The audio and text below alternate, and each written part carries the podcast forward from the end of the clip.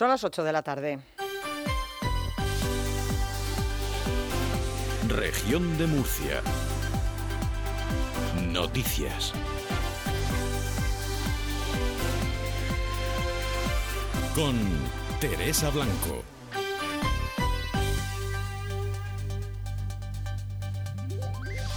Saludos, buenas tardes. El tiempo marca hoy esta edición de tarde de las noticias en Onda Regional. Por una parte, porque tenemos pocos minutos para resumirles la actualidad, hay retransmisión de fútbol sala y por otra, por la lluvia que mantiene en aviso amarillo a buena parte de la comunidad, al menos hasta las 10 de la noche, y durante la tarde ha dejado cantidades como los 51 litros por metro cuadrado acumulados en Lorca o los más de 30 de Cejín o los 22 de Bullas. Para el fin de semana, Agencia Estatal de Meteorología, Marta Alarcón, buenas tardes. Buenas tardes. De cara al fin de semana en la región de Murcia seguiremos eh, con chubascos que pueden acompañados de tormenta y granizo, con temperaturas máximas sin cambios y en ascenso en zonas del interior, alcanzando valores de 24 grados de máxima en Murcia, Molina y Segura, 23 en Cieza, 22 en Cartagena, en Lorca, 21 en Águilas, Caravaca de la Cruz y Mazarrono, 20 en Yecla. El viento será flojo variable, es una información de la Agencia Estatal de Meteorología. Las temperaturas bajas en este momento, 16 grados la máxima en Cieza o Yecla, la mínima 12 grados en Bullas. Llueve y en algunos puntos ha caído incluso granizo, de nuevo, por ejemplo, en Lorca, aunque no hay informaciones de daños,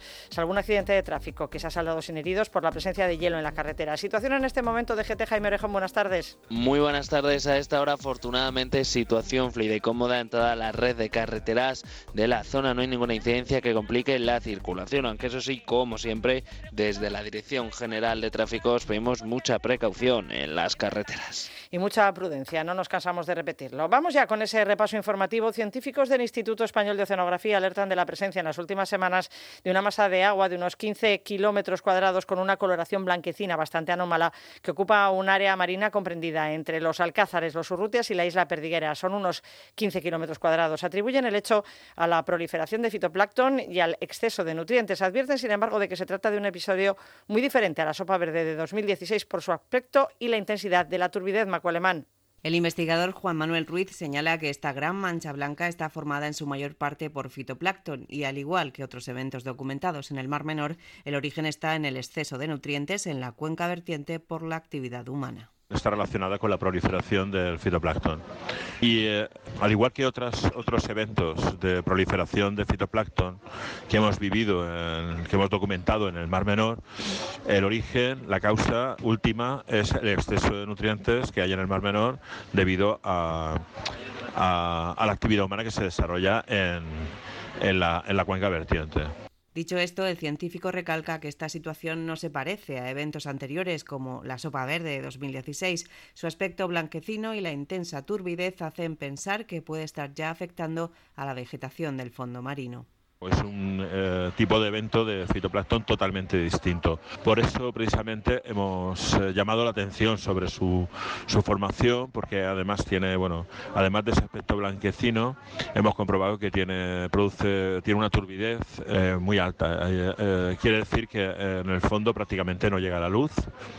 Y, que eso parece que está afectando al desarrollo de la, de la vegetación del fondo, ¿no? Por ejemplo. Los investigadores siguen monitorizando la mancha, pero no está claro cómo puede evolucionar y por el momento no hay más indicios de que pueda derivar en un episodio de anoxia. No parece haberle gustado mucho esta situación al director general del Mar Menor, Víctor Serrano, que lamenta que el Instituto Español de Oceanografía genere, dice, confusión sobre el estado del Mar Menor al difundir unas imágenes que asegura llevamos viendo desde 2016. Aunque todo hay que decirlo, nada se ha hecho desde entonces, hace casi ya ocho años. Cree que procede de la Rambla del Albujón ya existe desde hace muchos años, eh, ya digo al menos desde 2016, que se está monitorizando, que no es un vertido, no es nada nuevo que haya, que, lo, que esa turbidez viene por la mayor concentración de fitoplancton y, una resuspensión de partículas. Esa situación viene provocada por la desembocadura de la Rambla del Albujón que está enfrente y que, y que se sigue sin actuar sobre eh, la cantidad de agua que entra.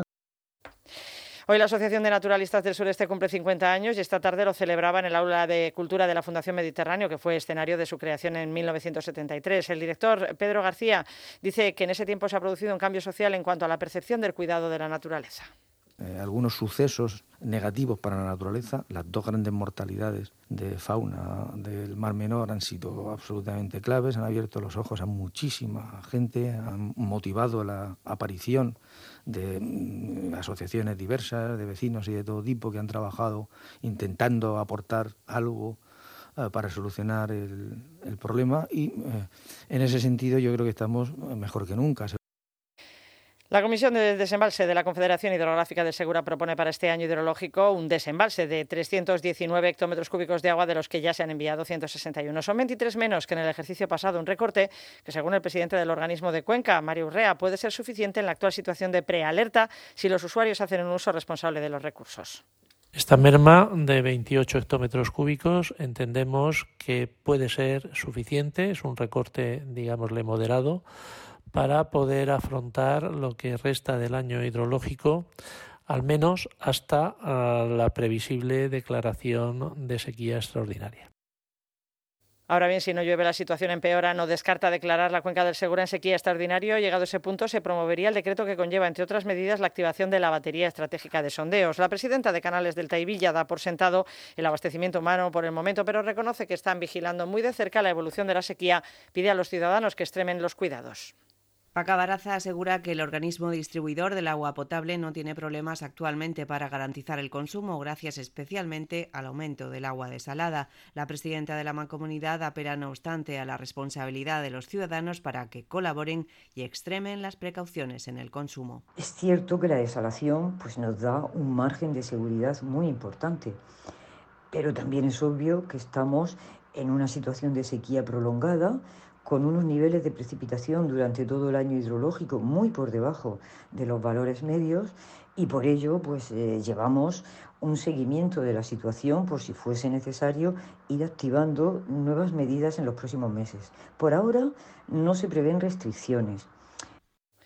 Hoy se celebra el Día Mundial del Médico de Familia. Con este motivo, los profesionales demandan a las administraciones más recursos económicos y humanos. Señalan que aún les falta tiempo para atender en condiciones a los pacientes y recuerdan que necesitan que los centros de salud sean autosuficientes en la época estival. Y es que, señala el presidente de la Sociedad Murciana de Medicina Comunitaria, Jesús Abenza, cada verano se enfrentan al mismo problema, las dificultades para cubrir las vacaciones de los facultativos. Es urgente, dice, estabilizar el empleo has hecho un esfuerzo muy importante de agradecer al Servicio Murciano de Salud para incrementar la plantilla en los últimos años, pero creo que es importante estabilizar el empleo, convocar oposiciones públicas de empleo, ofertas públicas de empleo cada dos, tres años, para que toda la gran cantidad de médicos que hay, ahora se acaba de resolver la OPE de 2019, en las primeras tres páginas no encuentro a nadie que yo conozca. Es decir, son todos 20 años mayores que yo. Hay mucha gente sin plaza que ha estado moviéndose y eso desincentiva mucho la Guardia Civil está investigando al presunto autor de un caso de maltrato animal al tener 31 caballos muertos en una granja de Murcia. Las actuaciones se iniciaron a principios de mes,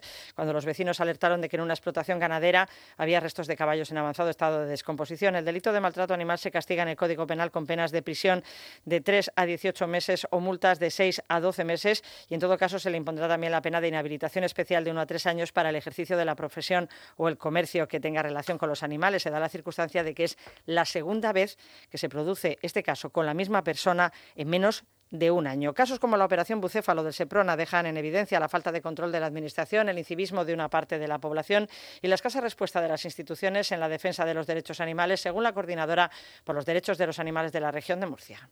El secretario de este colectivo, Joaquín Ortega, asegura que casos como el de la granja de Murcia, en la que han aparecido 31 caballos muertos por inanición y falta de cuidados, son más que habituales en esta región. Se trata de un problema sistémico, dice Ortega. Falla la legislación, los encargados de aplicarla y falla también la propia sociedad. No es algo que resulte ajeno o sorprendente a las distintas entidades o organizaciones de defensa animal. Existen grandes problemáticas en la región de Murcia que, abarcan tanto la legislación como las obligaciones de las autoridades competentes, así como por supuesto la base de todo, que es la educación y el respeto de los animales.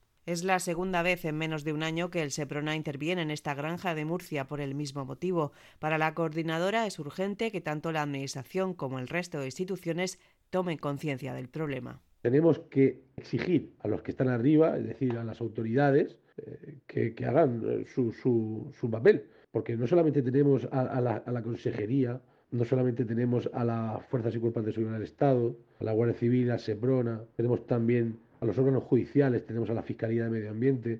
Necesitamos que, que todas estas autoridades, que todas estas instituciones estén debidamente formadas y estén debidamente concienciadas y les recordamos que esta noche a las 10 Onda Regional y las 7 ofrecen el único debate electoral con la participación de los cabeza de lista de los cinco partidos políticos que consiguieron representación parlamentaria en las elecciones de 2019.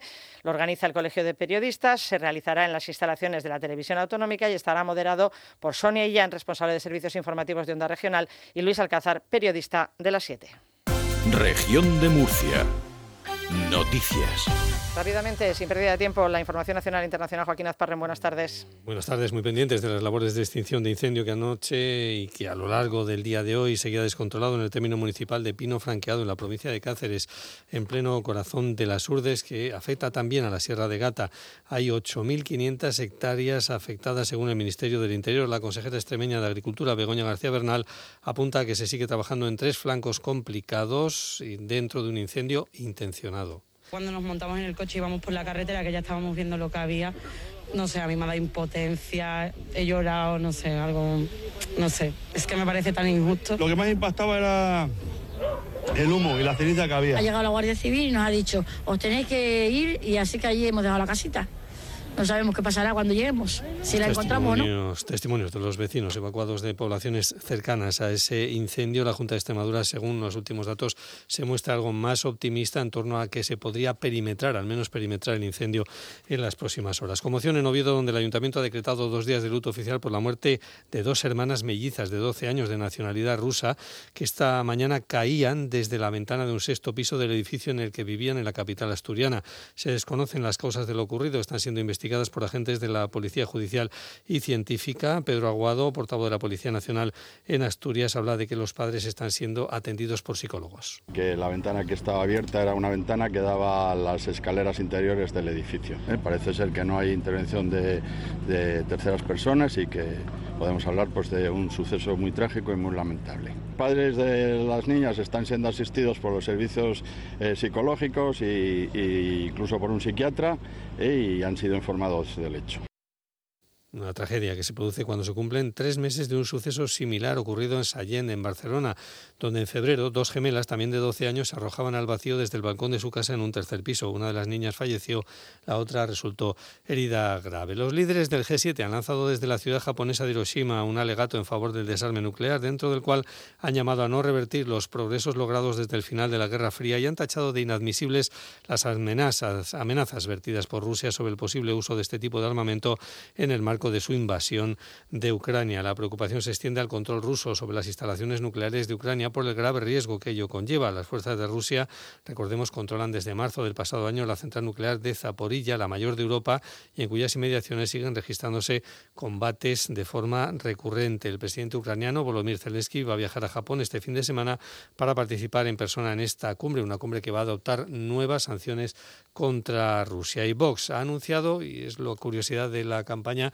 la retirada de la candidatura a la alcaldía de Pozuelo de Calatrava en Ciudad Real, que lidera José Antonio Cáceres Luis, después de que esta persona aseguró en redes sociales que, a pesar de encabezar la candidatura de la formación de los de Abascal, se oponía a la ideología de ese partido e incluso desvelaba que no se iba a votar a sí mismo. Cáceres Luis aseguró que él no era afiliado ni simpatizante ni conoce a nadie de la dirección provincial de Vox en Ciudad Real y que además no ha firmado el formulario de fidelidad que le ha hecho llegar la dirección nacional.